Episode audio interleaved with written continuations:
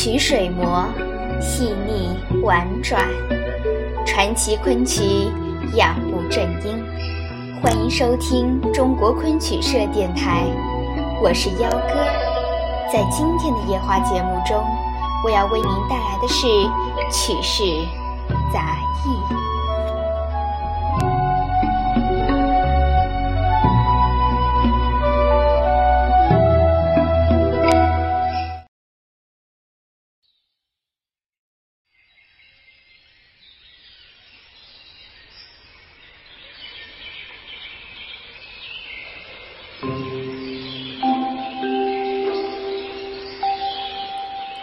我出生在江苏镇江一个书香门第，父亲柳兆嘉，字共和，是末代举人。早年毕业于两江师范学堂，师从清道人李瑞清。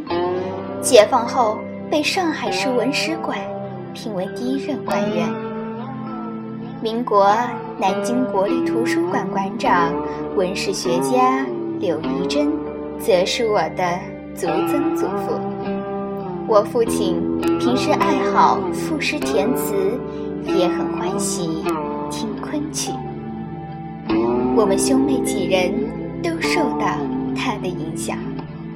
小时住在镇江，没听说当地有业余曲社。世昌、白云生等北方昆艺名角来镇演出。整理者注：一九三七年春，祥庆昆业社中南六省巡演至镇江，我和姐姐几乎常常去看，从那时就培养了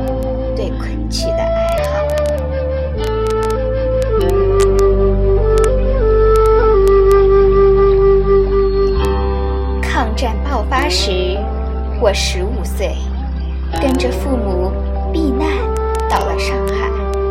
我的大哥云妹当时在上海中南银行工作，他也是个戏曲爱好者，唱京戏，也欣赏昆曲，但苦于戏曲无门。有一次到他的朋友牙科医生严大生的诊所里，无意中谈到唱曲。师严大师热情地说：“我认识一位著名的曲家殷正贤，昆曲唱得非常好。我介绍你去和他学曲子吧。”我哥哥非常高兴，先是自己去学，后来把姐姐春图和我都带去跟殷老师学昆曲了。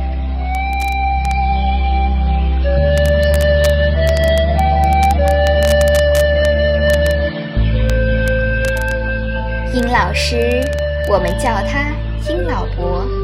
他是当时上海著名的商科医生，艺术是自幼同闵家来的伯母学的。他是上海有名的昆曲琴客，家学深厚，唱曲子自成风格，被曲友们称作“殷派”。曲家有句习语：“殷笑于叟”。说的就是殷老师的笑和于正飞的叟腔，公认为最好。又以他拿手的戏称呼殷乔簇、殷石教。他给我们拍曲子非常耐心，不像现在郊区有很多学生。殷老师是一对一单独拍曲，先一句一句教，讲明。咬字归韵，四声阴阳，行腔运气，再一遍一遍拍唱，到字音行腔要理差不多熟悉了，再上笛子，最后教白口，让学生唱主角，他做搭头，直到一出戏拍手。他严守清客的风范，教人唱曲从不收钱。认为清曲是雅致的爱好，不能用它牟利。那个时候，他这诊所里除了有病人来，就是唱曲、拍曲，简直是一直不停。他还经常帮助穷苦艺人，像沈传芷的大师兄沈盘生，是全福班的老艺人，在上海找不到班搭，也没人请他拍曲，殷老师就收留了他。让他在自己的诊所里当挂号先生。沈盘生因为戏演惯了，端茶送水的动作都用上了戏台上的台步身段。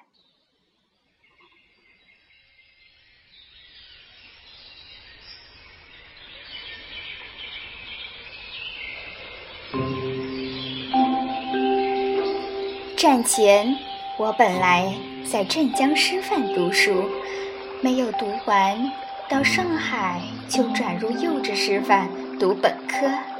毕业后，进入卡德路的国强中小学，经石门二路、北京西路工作。那时十八岁。殷老伯当时在白客路永年里十号，经凤阳路长征医院对面。开诊所，也就住在那里，离我的学校很近。午饭后的休息时间，我就到他家里拍去。我哥哥向殷老师学小声，姐姐学旦。我开始嗓音没定，殷老师就给我拍老生，教过戏子、一剑、弹词。望乡和骂曹等戏，殷老师的本宫是小生，教老师的时候，有时会请管吉安老伯、樊伯言大哥听听，给我指正。管吉安老伯那是住在曹家渡，我家住在赫德路，今常德路。家出来。经常是管老伯用三轮车先送我到赫德路下车。范伯言也是我在殷老伯家学老生时认识的。他姐姐宋芬在殷老师家学小生，唱得很好。有一次上海银联昆曲社唱同期，我哥哥姐姐唱《游园惊梦》，哥哥唱《柳梦梅》，姐姐唱。杜丽娘，我当老生，唱大花生。赵景生老师听了觉得非常满意和新奇，还在报上写了一篇文章，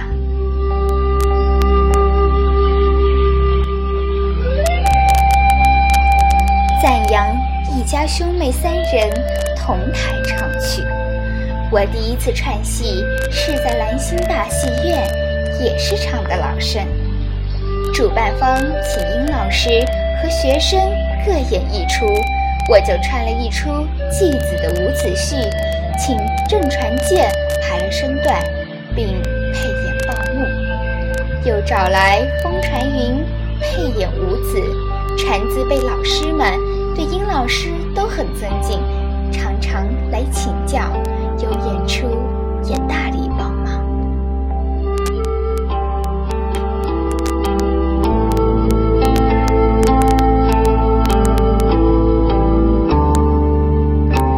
我哥哥后来调任交通银行，工作太忙，不能去殷老师家学曲，我就开始跟殷老师学习小生，拍过《惊梦》《实话》《教化》《楼会》《拆书》《玩奸》《错梦》《憔悴》《情挑》《问病》《秋江》《折柳》《阳关》《访宿》《赶车》《庭会》。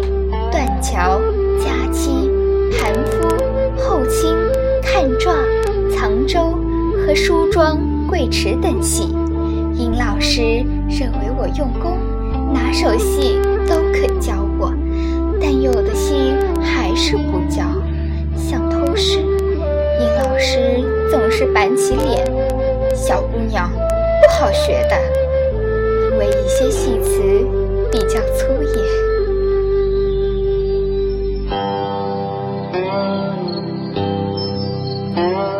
在殷老师家学小生的，在我之前有樊颂欢、周鄂轩等。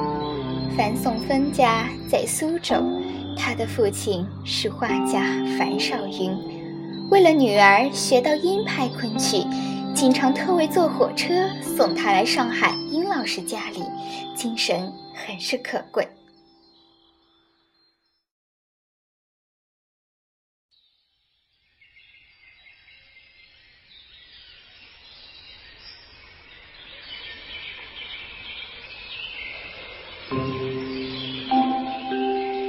周鄂轩是个富家公子，家在跑马厅，有一排房子，生活忧郁有闲，所以能够专心学习昆曲。他年纪比我大十来岁，去殷老师家比较早，唱的也很好，还会吹笛。还有个年纪比殷老师还大的葛凡吉也去拍曲，他唱的不是很有名。有不少外地曲友也赶来上海跟殷老师学昆曲。当时上海两大曲社跟春和平生每月都要做一次同期，跟春社同期在殷老师家里居多，有时也在徐凌云家的徐园。平生社在城隍庙附近活动。两社社员约有一半重合，也还有各行业组织的曲社，像闸北水电公司的同声社，季义红老先生主持的校社，女曲友组织的红社等等。跟春社同期，我总是到达；平生社有时候去，别的曲社活动请到。跟春社做同期很是正式，人也很多。殷老师家是老式石库门房子，三上三下，一楼中间是客厅。他开的诊所在两小间厢房，当中天井用来排戏，客厅做同期。同期的时候有两张八仙桌子拼起来，两边唱的人。做圈椅，红缎一匹，桌子外侧垂下来大红缎子绣花的桌围，当中摆着像烛台的架子，插着水牌，按顺序写上同区的折目和唱曲者名字。场面坐在曲台后首。除了同区，曲社有时组织串戏。但平时就很少以曲社名义组织的活动了，一般都是曲友私人的聚会。像殷老师家常有曲会，沈太太沈竹如，她先生孔冲山在银行工作，他家住腊北德路，后来搬到龙华郊区，每周都有曲会。我家也开曲会，我哥哥吹笛子。金老伯、于正飞、叶小红等都有来过，赵景生夫妇也是常客。那时于正飞不常参加曲社同期，但曲友家里聚会和宴请他和梅兰芳都来过。叶小红是殷老师串戏的老搭档，他唱旦，唱的不像殷老师那师和于振飞也是好朋友，他们常在一起唱曲、吃酒。据说于素如在世的时候，听了殷老师的唱念，让于振飞注意好的地方要吸收。曲家向心武也是殷老师的朋友，他是信托公司驻美国的经理。有一次他回国，在殷老师家吃饭。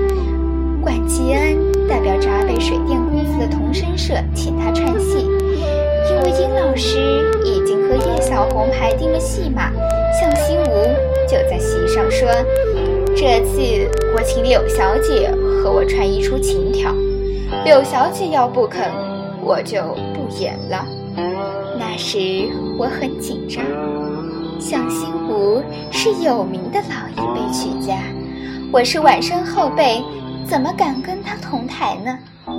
当话说到这个份上，又不好意思回绝，就答应了下来。于是殷老师给我排身段，他的身段也是硬派，和传字辈老师的身段不一样的。琴条演完，画家樊少云兴奋地对我说：“我从来没看到过这么好的琴条。”那次演出，台下有人帮忙拍了一大本剧照。解放后政治运动不敢保存，现在一张也没有了，甚是可惜。解放前有段时期，申报社还常请殷老师和学生去电台播送昆曲，朱瑶文主持，周鄂轩和我都去过。我唱《拆书》，殷老师帮我配《赵伯江》。朱瑶文苏摆好，同期时常常配丑角，他会的戏也多，甚诸如拜他为老师学旦角儿。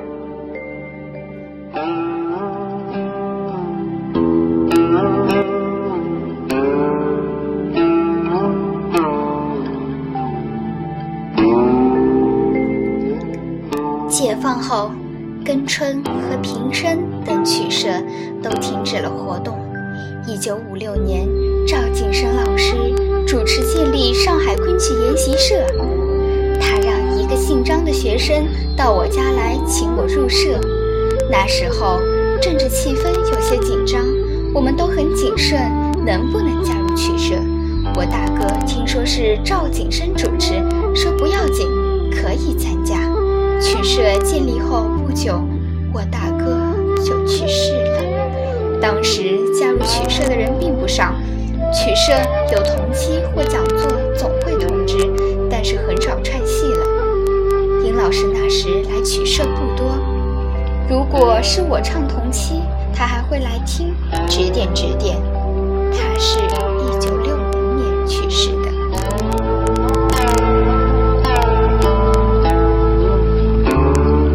政治活动多的时候，家庭曲会。也不大敢办，到八十年代后才逐渐恢复活动。像廖爱媛爱大姐，失明了还是坚持听曲唱曲，家里一直办曲会，这是真心欢喜昆曲。昆曲研习社恢复以来，又先后举办过几次串戏活动，回想起来。曾与甘文轩曲友合唱过《乔簇》《折柳》《藏舟》《盘夫》。今年昆曲研习社举办五十周年纪念活动，他曾邀我再串一出，但我年老体病，心有余而力不足，不能参加了。但想到昆曲是祖国文化瑰宝，为了宣传繁荣昆曲，我只有在有生之年。尽力多教一些给同学们